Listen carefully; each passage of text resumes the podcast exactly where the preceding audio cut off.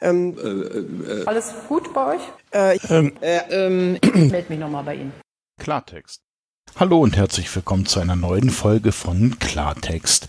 Heute geht es um die volksverhetzenden Reden und das Zeigen des Hitlergrußes bei der ersten Mai-Demo in Duisburg. Diese Frage ging direkt an die Polizei in Duisburg. Die Frage lautete, bei der 1. Mai-Demo der Partei Die Rechte wurde neben Polizisten offen der Hitlergruß gezeigt in Klammern (öffentliches Bildmaterial) und volksverhetzende Reden gehalten. Warum schritten die anwesenden Polizisten in diesen Fällen nicht ein? Besteht in Duisburg hierzu ein anderer rechtlicher Umgang mit diesen Themen?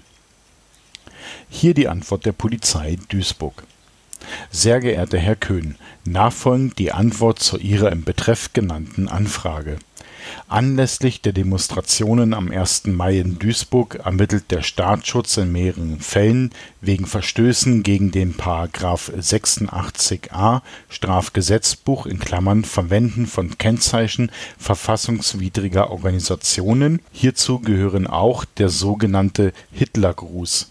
Alle dokumentierten Fälle liegen der Staatsanwaltschaft Duisburg zur Prüfung der strafrechtlichen Relevanz vor die Prüfung ist erforderlich, da der Hitlergruß manchmal bewusst provozierend in abgewandelter Form gezeigt wird, die eine Strafverfolgung ausschließt Meinungsfreiheit und Versammlungsfreiheit sind in unserer freiheitlich-demokratischen Grundordnung hohe Güter mit Verfassungsrang.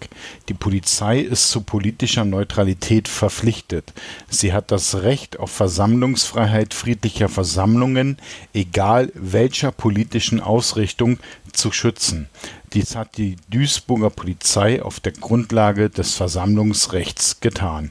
Im Auftrag Stefan Hausch Polizei Hauptkommissar. Alle genannten Dokumente und Links findet ihr in den Shownotes. Wenn ihr hier mitmachen wollt, dann könnt ihr mir gerne eine Frage zuwerfen. Das Ganze könnt ihr machen, indem ihr schreibt. Entweder an klartext.sendekasten.de oder ihr geht direkt auf sendekasten.de und dort findet ihr auf der rechten Seite einen Menüpunkt, der heißt Haben wir noch Themen? Dort könnt ihr unter anderem mir auch einen Audiokommentar zukommen lassen. Das Ganze geht natürlich auch per Mail. Ähm, über die Webseite ist es für alle einfach ein bisschen einfacher. Zu bedenken ist den Sendekasten nicht mit einem K, sondern mit einem C. Dann kommt das Ganze auch bei mir an.